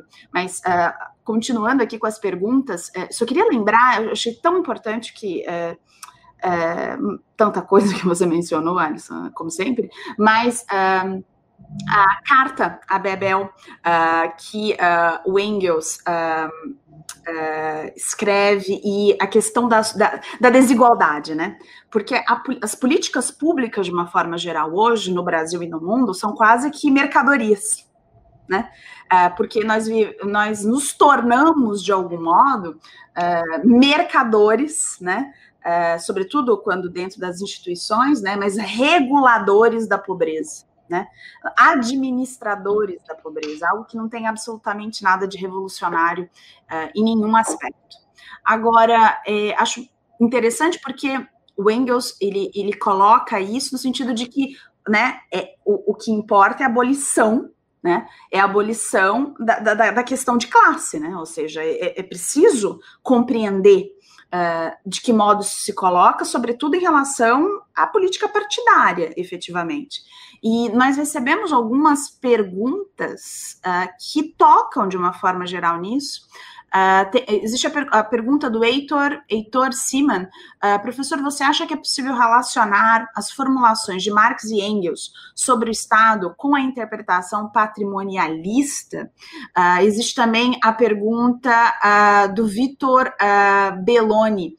brilhante aula, faz um, né, Alisson, elogios e comentários, né, a, a respeito do, quão, do quanto é impactante te ouvir, é, isso é é, é, é, nos faz bem porque a gente percebe o quanto é importante estabelecer essa conversa e o quanto a gente ainda não. É, é, nada no marxismo e nada na revolução está esgotado, ao contrário, todas as avenidas estão abertas, e aí a gente percebe pelos comentários o quanto isso interpela as pessoas, né? E um, o Vitor Belloni diz brilhante aula: existe alguma reflexão sobre Engels a respeito do Estado no livro A Origem da Família, da, a Origem da Família da Propriedade Privada do Estado? Humberto Santos, de que maneira esta visão da autonomia do político, diferente diferencia-se da visão hegeliana do Estado como terceiro das relações sociais concretas. Isso não seria uma leitura hegeliana. Então, acho que uh, existe essa, essa preocupação também uh, em alguns. Uh, em alguns amigos, colegas, que, que a, a, respeito do, do, do quanto uh, nós poderíamos talvez ir buscar em Hegel alguma relação enfim, né, a relação que existe, obviamente, mas talvez, Alisson, explicar uh, a inversão que Marx faz disso e do quanto ele, ele avança na compreensão de Estado, além daquilo que Hegel propõe. Muito bem, querida Alessandra e todas e todos que perguntaram. Começando por Hegel. Hegel é, é o primeiro filósofo contemporâneo e tem uma descoberta central. Qual é? A organização social contemporânea, que nós chamamos de capitalismo, ela se faz mediante o Estado. Kant, que é o último moderno, ele ainda estava num tempo no qual a burguesia não tinha o poder do Estado.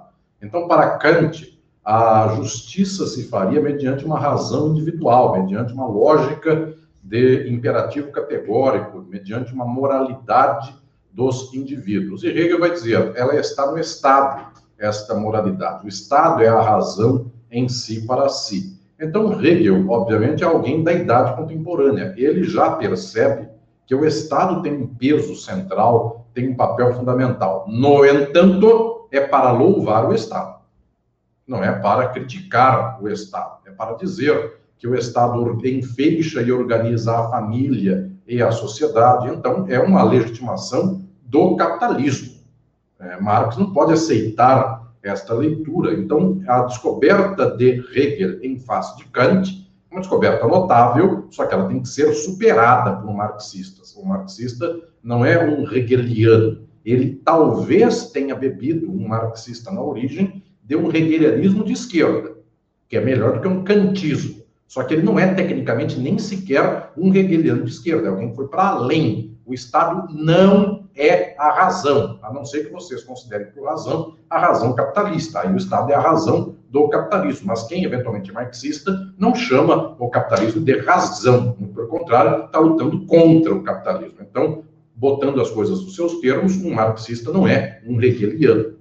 Pois bem, é, sobre a leitura do patrimonialismo, leitura do Heitor, é preciso entender como se faz essa comparação que se chama de patrimonialismo, porque existem a, a leitura de patrimonialismo é, em geral uma leitura da direita, uma leitura liberal, que diz que existe uma apropriação do Estado por particulares, de tal sorte que se eu acabar com o Estado, então a economia deslancha. Essa é uma ideia basicamente neoliberal. É, isto, claro, existe uma crítica marxista aos termos dessa questão, mas este é um outro caminho, é um outro campo de reflexão que também merece, em alguma ocasião, uma leitura própria e uma explicação própria. Eh, Vitor, obrigado pelas palavras. É, a Origem da Família e da Propriedade Privada do Estado, livro que foi traduzido para o português, eu tenho a honra de ter feito o seu prefácio da editora Boitempo, é uma obra exemplar na qual Engels se ocupa dos assuntos do Estado, origem da família, da propriedade privada e do Estado. E Engels brilha neste livro com as suas indagações sobre a família. Engels, inclusive, é alguém que tem uma posição contrária àquela do machismo tradicional e do patriarcalismo tradicional, tem uma postura bastante é, é, distinta e bastante especial em face do século XIX. Claro, tem todas as contradições do século XIX, mas tem uma postura altamente progressista, é um dos pensadores mais progressistas daquele tempo inclusive estudando os povos autóctones, aí quase da região da Alessandra, hoje no Canadá e no norte dos Estados Unidos, portanto, fazendo uma pesquisa sobre esses povos originários, pesquisa na qual se descobre que alguns desses povos tinham uma matrilinearidade. É uma descoberta bastante interessante que adveio de um antropólogo Morgan, e Marx havia estudado também as teses desse antropólogo. No entanto, para as questões da propriedade privada e do Estado, Engels tem aqui uma deficiência, tem uma posição muito correta, mas uma dificuldade de compreensão. Ele diz que todas as sociedades, desde a escravidão até o capitalismo, são sociedades da propriedade privada. Tecnicamente, elas são sociedades da apropriação privada, por meio de uns contra os outros. A sociedade da propriedade privada, tecnicamente, é a capitalista, porque só no capitalismo há mercadoria. Eu não posso chamar um feudo de mercadoria. Mercadoria pode ser trocada. Quanto custava um feudo? Nada, porque nunca ninguém comprou um feudo ou vendeu um feudo. Um feudo, no máximo, trocou de apreensor, de proprietário, de possuidor, proprietário no sentido vulgar da palavra, de possuidor, no sentido técnico da palavra, um feudo só trocou de possuidor quando chegou lá um árabe mouro e tomou o feudo de um senhor feudal católico cristão. Então, foi mediante a violência, mas não foi comprando. Nunca um senhor feudal católico vendeu um feudo para outro senhor feudal católico ou para um senhor feudal é, é, muçulmano. Não há troca mercantil. Então, não tem propriedade privada de um feudo no mundo feudal. Tem apropriação daquela terra pelo senhor feudal. Claro, é dele, não é do resto. Então, é uma apropriação. Mas, tecnicamente, isso não é propriedade privada. O marxismo demorou muito para retificar e tornar científico o termo de quando começa a mercadoria. Eu chamo a atenção para um pensador muito contemporâneo, que é o italiano Gianfranco Lagrassa, que vai dizer: até então, idade moderna, nós temos mercadoria com aspas, merte. Ele fala em italiano com aspas. Mas a mercadoria, estrito senso, a forma mercadoria, só há no capitalismo. Isto é, Marx na veia, essa é a descoberta central. Somente com a subsunção real do trabalho ao capital existe mercadoria. Isto é, talvez a leitura mais radical, mais sofisticada, mais científica de Marx é esta leitura que vai observar que há apreensão de coisas antes do capitalismo, mas apreensão como propriedade privada só no capitalismo, de tal modo que Estado, de modo estrito, como forma social específica, só há no capitalismo. O que há antes do capitalismo são os dominantes do mundo se organizando. Estas organizações políticas houve antes do capitalismo, o capitalismo apenas tem a novidade de uma organização política estatal. Isso, então, é específico do capitalismo. Um, eu, tô, eu percebo aqui uma. Uh, obrigada, Alisson. Existe uma preocupação uh, latente em algumas perguntas, então eu vou condensá-las uh, em um bloco só, que é a respeito do, do, do, Como é que eu posso dizer? Um, do aspecto virtual, né? De como a internet pode ou não colaborar uh, para a revolução, para a transformação das coisas. Eu vejo aqui a pergunta do Gabriel Uh, Silva, como o professor vê a questão do Estado uh, e da democracia burguesa no capitalismo de dados, já que o aparato tecnológico de captura e uso dos dados tensiona ainda mais a relação entre capital uh, e democracia. Depois eu tenho também Ainda o Gabriel fazendo a relação com o escândalo da Cambridge Analytica, ou seja, de que modo as legislações em torno do fenômeno né, da, da, capitalização né, e da, da, da utilização Uh, do fenômeno né, da, da, da internet e, e, do Big Data, uh, como é que isso uh, também nos indica as transformações do capitalismo atual e de que modo enfrentar essas, essas, essas questões. também, aí é uma sigla, eu não, MT, BMP, então, então não dá para saber exatamente quem é, mas dentro desse contexto, como é que nós devemos tratar então o espaço virtual, né? Acho que uh, seria interessante porque uh, nós não vemos, né, no marxismo, os textos de Marx e Engels como questões uh, que estão condensadas e ditas e, e, que não estão sujeitas à interpretação. Justamente é nosso papel no marxismo trazer os eixos teóricos e uh, compreender os fenômenos atuais. Então, acho que seria interessante uh, que uh, você abordasse o tema, Alisson, por favor. Obrigado, Alessandro. Obrigado às perguntas. Toda a dinâmica do capital, inclusive o avanço tecnológico, é uma, é uma dinâmica das formas do capital, dentro das formas do capital.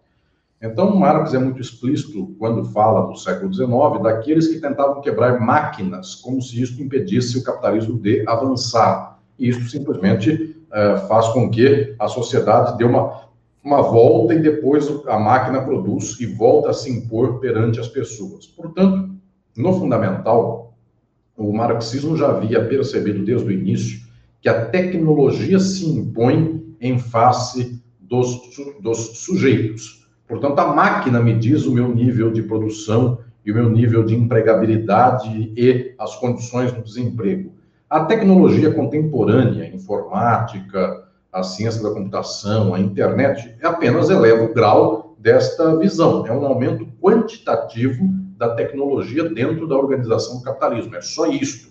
Ela não tem o condão de acabar com a propriedade privada, muito pelo contrário as informações tecnológicas são cada vez mais apropriadas, elas têm propriedade. Tanto assim, é um exemplo que eu estou sabendo desta semana.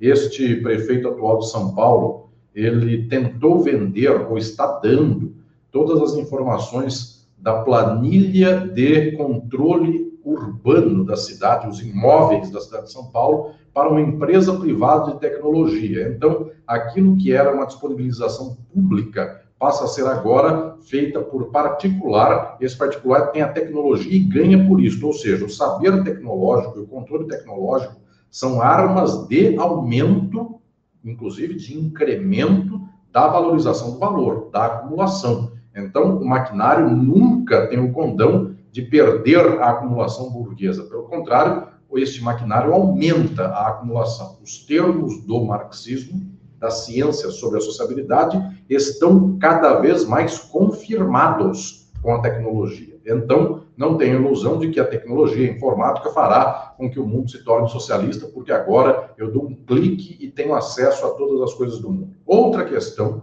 que envolve isto, mas não é isto, é uma questão da qual eu me ocupo por muito, muito tempo.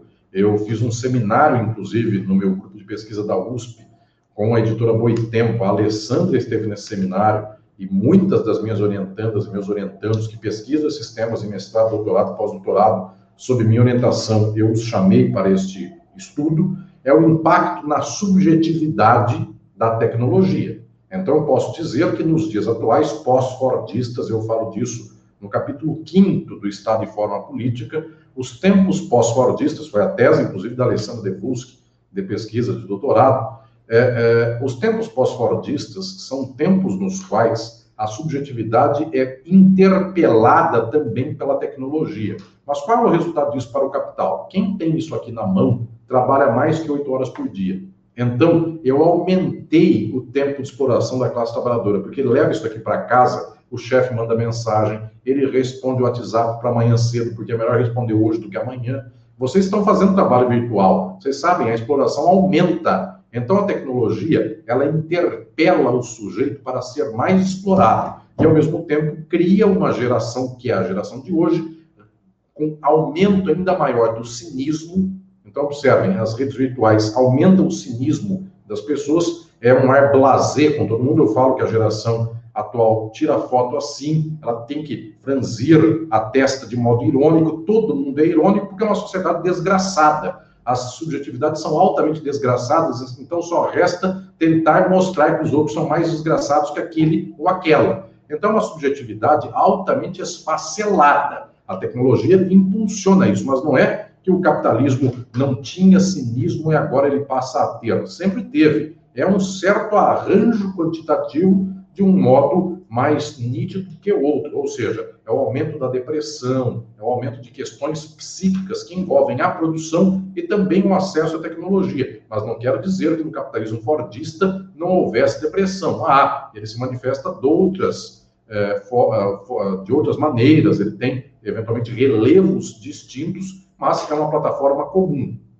As formas da sociabilidade são as mesmas dentro do capitalismo, é por isso que são formas do capitalismo. O que muda são os arranjos, e os arranjos, tecnicamente, nós chamamos de formação social. Então, obviamente, hoje a tecnologia nos deu uma formação social específica, enquanto o velho mundo industrial dava outra formação, mas as formas do capital são as mesmas: mercadoria, sujeito de direito, acumulação, forma, dinheiro, eh, todas essas questões se põem no mesmo quadro do capitalismo. Perfeito, Alisson. Um, nós temos aqui algumas perguntas, a gente infelizmente já está se dirigindo a, ao fim uh, da aula, né? Eh, me dá uma tristeza, imagino que também uh, é uma tristeza sentida por todo mundo. A gente queria continuar essa conversa aí por muito mais tempo, mas infelizmente não é possível. Uh, mas o que dá uh, eh, para perceber também muitas das intervenções das perguntas que foram enviadas é essa preocupação uh, com sentido prático, ok? Um, estando dado que uh, o Estado não é o elemento primordial da revolução, que a revolução ela atravessa algumas questões do Estado, mas ela não está circunscrita à forma Estado e não depende dela. Uh, algumas uh, o Lucas Patriota, por exemplo, quais atos práticos seriam contemporaneamente revolucionários? Está né? Tá querendo uh, compreender o que, que é reformista e o que, que é revolucionário numa concepção marxiana daquilo que, uh, Alisson, você tão bem expôs. o Bruno Cariello também, professor, é possível pensar em um desenho institucional de socialismo que passa ao largo do Estado é apenas através da atuação concreta nas relações sociais de produção que os caminhos vão surgindo. Então, mais uma vez, né, como é que a revolução, como é que como vai se dar essa, essa, essa relação entre atos efetivamente revolucionários e o Estado como posto agora como algo a ser enfrentado, né? Uh, o Luiz Humberto, que menciona o SER, que me deixou aqui bem contente e feliz quando eu vi. Uh, professor Alisson, de que forma a leitura de Althusser sobre os aparelhos ideológicos de Estado podem auxiliar no entendimento da forma jurídica, né? Então, mais uma vez, essa relação entre uh, o Estado e a produção mesmo, como você muito bem disse, Alisson, dos afetos, né? Como é que a gente, como é que a economia, né, em torno daquilo que nós nos erotizamos e não nos erotizamos por, né? Como é que a gente inclui justamente esse sentido revolucionário e de compreender uh, e de não naturalizar a figura do Estado do Direito uh, em sociedades, como se não houvesse outra via, existem outras vias, existem outras alternativas, e faz parte da construção ideológica justamente nos colocar como se uh, essas, uh, esses aspectos da vida hoje, da sociabilidade hoje, são imanentes é, e intransponíveis quando eles são transformáveis, porque não estiveram desde sempre aqui, eles são, estão relacionados com o advento do capitalismo. Várias perguntas interessantes, mas acho que a gente poderia tentar finalizar por essas últimas perguntas, Alisson. Obrigada. Obrigado, querida Alessandra, e a todas e todos que fizeram as perguntas. O que fazer é elemento central de um pensamento marxista. Exatamente sobre o que fazer é que é preciso que tenhamos a leitura da ciência. Porque se for apenas para fazer por fazer, isso não é marxismo. Então, eventualmente, alguém que saia batendo por aí fazendo uma revolução, ele pode fazer tudo isso sem ser marxista. E nós tivemos coisas como primaveras árabes, faz poucos anos que isso aconteceu. Saíram por lá batendo no ditador do país e o ditador caiu. Então, o ato de fazer só é marxista, revolucionário, em sentido do socialismo, sabendo o que se faz, porque senão outras coisas são feitas e elas levam a outros resultados. Pois bem, dito isso, que é preciso saber o que fazer, a pergunta central é: como se pode compreender um núcleo científico de um saber sobre o capitalismo e como, a partir desse núcleo, criar hipóteses e horizontes de ação? Isso é uma questão central. Eu insisto com o fato de que existe uma separação entre uma leitura científica da sociedade e as leituras idealistas. E as idealistas são a da direita, que fala que a ordem é feita por Deus, que existe a, o conservadorismo que vai salvar o mundo, porque aqui é o patriarcado é, cristão ocidental, tudo isso vocês já é, é, é conhecem muito bem, é, essas leituras de direita, extrema-direita, e existem as leituras idealistas que dizem existe a mão invisível, meritocracia, quanto mais liberdade econômica, melhor, coisas dessas aí que são o neoliberalismo. E existe o idealismo de centro-esquerda, no qual, eventualmente, 90% das pessoas que se abrem para a leitura de esquerda se encontram. O que é essa leitura de centro-esquerda? Vamos fazer a luta aqui, outro ali, vamos ganhar um pouquinho aqui, outro lá. Basicamente, resume-se isso a, ao jargão políticas públicas. Política pública de inclusão da minoria, política pública de aumento do salário. O Lula fez política de aumento salarial, efetivamente, aumentou. Veio o Temer, destruiu. E veio o atual, continua destruindo. Pois bem, então o que estou falando, senhoras e senhores, é que nós temos um campo que é sempre o campo das instituições, da ordem, seja a direita, seja a esquerda. Este campo, que é da ordem, unifica na sua plataforma as leituras de direita, de centro e de esquerda. Qual é a leitura científica? É que é escapa do senso comum. Eu comecei a minha aula de hoje falando do senso comum. A leitura científica escapa do senso comum. Não é o Sol que gira em torno da Terra, é a Terra que gira em torno do Sol. As instituições não são neutras, elas são instituições derivadas do modo de produção. Esta é a tese central de Marx. Quem não sabe ler modo de produção como determinante não é marxista, é de centro-esquerda. Pode até gostar de Marx? Pode. Gostar de Marx não faz alguém ser marxista.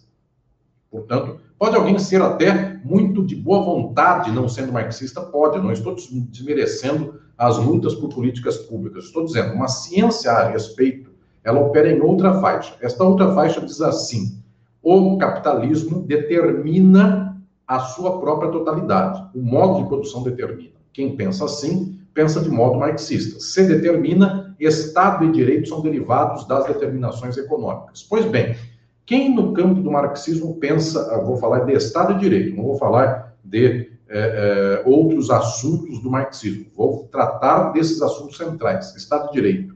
Quem pensa que Estado e direito são formas do capital? Este é o cientista marxista, esse vem com Marx e Engels. Quem pensa assim? Parcialmente Lenin. Lenin percebia, o Estado tem que fenecer parcialmente. Mas é alguém que se põe nessa linha. Pachucanes, nessa linha. Por isso que Pachucanes e Lenin são um caminho só.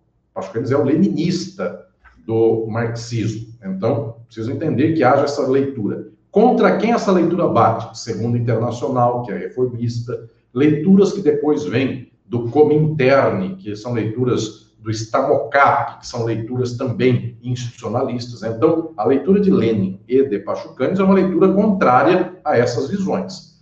Vejam, até a Stuttgart reconhece que o direito tem que acabar com o socialismo. Então, são leituras no campo leninista.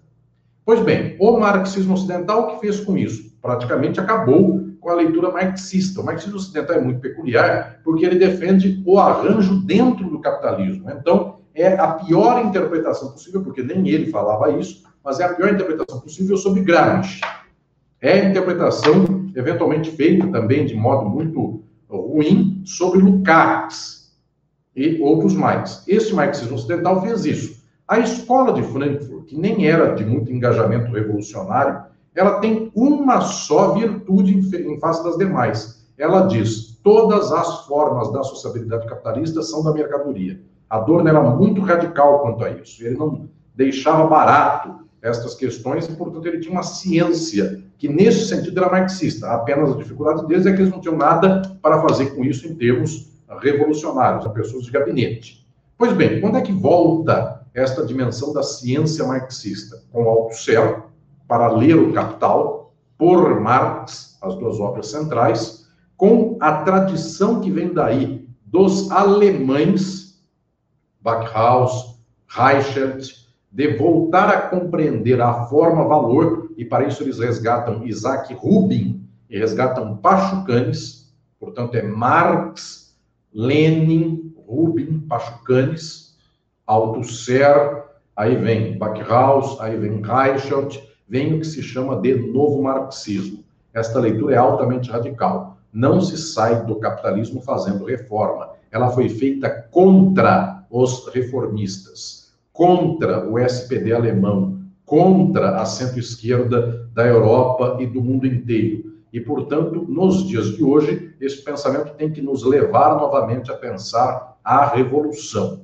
Como se pensa isso no dia de hoje? Eu proponho a quem quiser saber sobre isso, eu tenho um texto no qual eu explico com dezenas de páginas estas questões. É o meu livro Filosofia do Direito, a partir da sexta edição, sexta, sétima, oitava, este livro tem por lá no final do último capítulo, do capítulo que trata do marxismo, os ramos das leituras revolucionárias nos dias de hoje. Como fazer a revolução no mundo atual. Então tem leituras como a do Holloway e a do Negri, Antônio Negri, leituras que dizem: eu preciso passar ao largo do poder, pegar a multidão para fazer a revolução, é uma leitura. Tem as leituras da nova crítica do valor, que dizem assim: eu não tenho que lutar, então eu tenho que esperar implodir, colapsar a reprodução do capital para depois construir outra coisa em cima.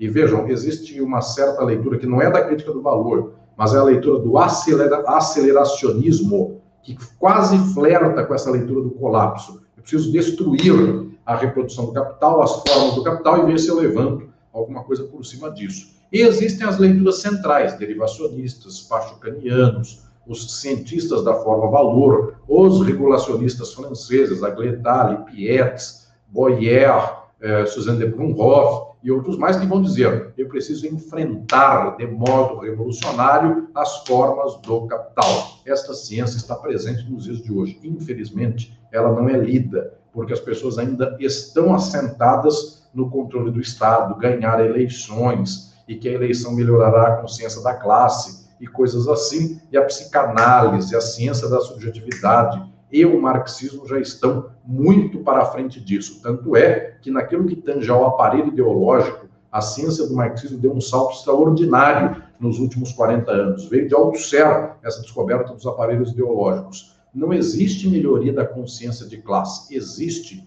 controle do aparelho ideológico.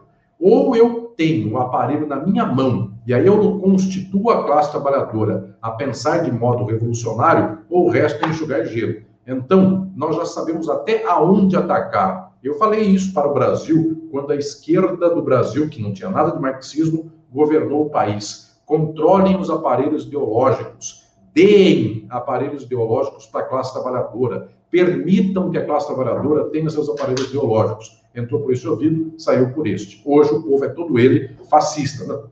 Não todo, mas é um povo reacionário, em boa medida, porque nós não temos a ciência de entender que o povo é reacionário ou progressista conforme um aparelho ideológico. Quem controla o WhatsApp dá bom dia com uma imagem do gatinho, logo em seguida vem a imagem de um rapaz com arma dizendo: sou guerreiro 2.0, batalho pelo mito.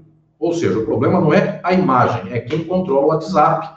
O problema é quem controla a televisão, é quem controla a universidade, é quem controla o algoritmo do YouTube, pelo qual esse meu vídeo aqui e os vídeos da Boitempo só chegam para esse público, mas não chegam para o público da, é, é, das massas, porque, obviamente, os algoritmos reduzem todas as coisas que tem a tag, Marx, socialismo e outras mais, vem reduzido. Então, o que estou falando para vocês é que eu tenho que controlar quem controla a tag. É isto fundamental. Esta ciência a gente já tem faz 40, 50 anos. Eu levaria o povo para ser revolucionário em seis meses. Eu sei fazer isso. Eu sei falar para o povo. Vocês também sabem. Qual é o problema? Eu não tenho microfone, eu não tenho aparelho. Primeira questão nossa é ter o aparelho. Esta é a descoberta atual, recente. E graças a essa descoberta, eu vou vos dizer como última questão: é até muito mais fácil, então, propugnar uma revolução porque o povo hoje é de direita, o povo é fascista, não é porque nasceu com alma fascista, ah, no Brasil nada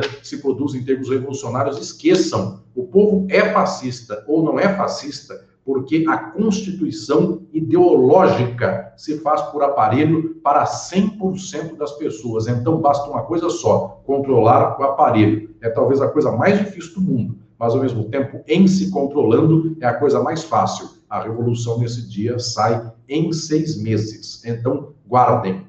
A revolução e o socialismo são a coisa mais longínqua da nossa imagem e, ao mesmo tempo, pasmem, é a coisa mais próxima, mais presente para todas e todos nós. Obrigado. Bom, é, eu acho que eu não tenho absolutamente nada a estragar essa finalização absolutamente ímpar que você acaba de fazer, Alisson. Só posso aqui mais uma vez agradecer uh, o tempo, né? Uh, o seu tempo dado justamente a aqueles e aquelas que querem fazer essa transformação, que essa transformação seja real, que ela seja próxima do nosso tempo.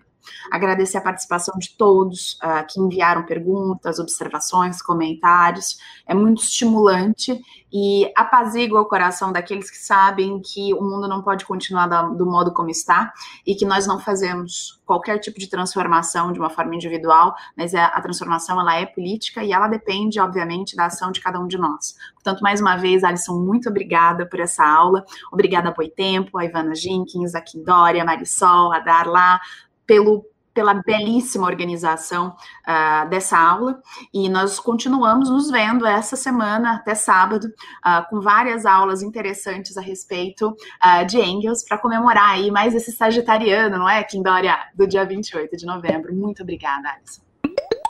Estamos de volta com o comissariado de comunicação e propaganda e de finalização deste lindo podcast para falar dos cupons de desconto que temos para vocês e aproveitarmos para agradecer todas as pessoas que nos auxiliam financeiramente com suas contribuições mensais.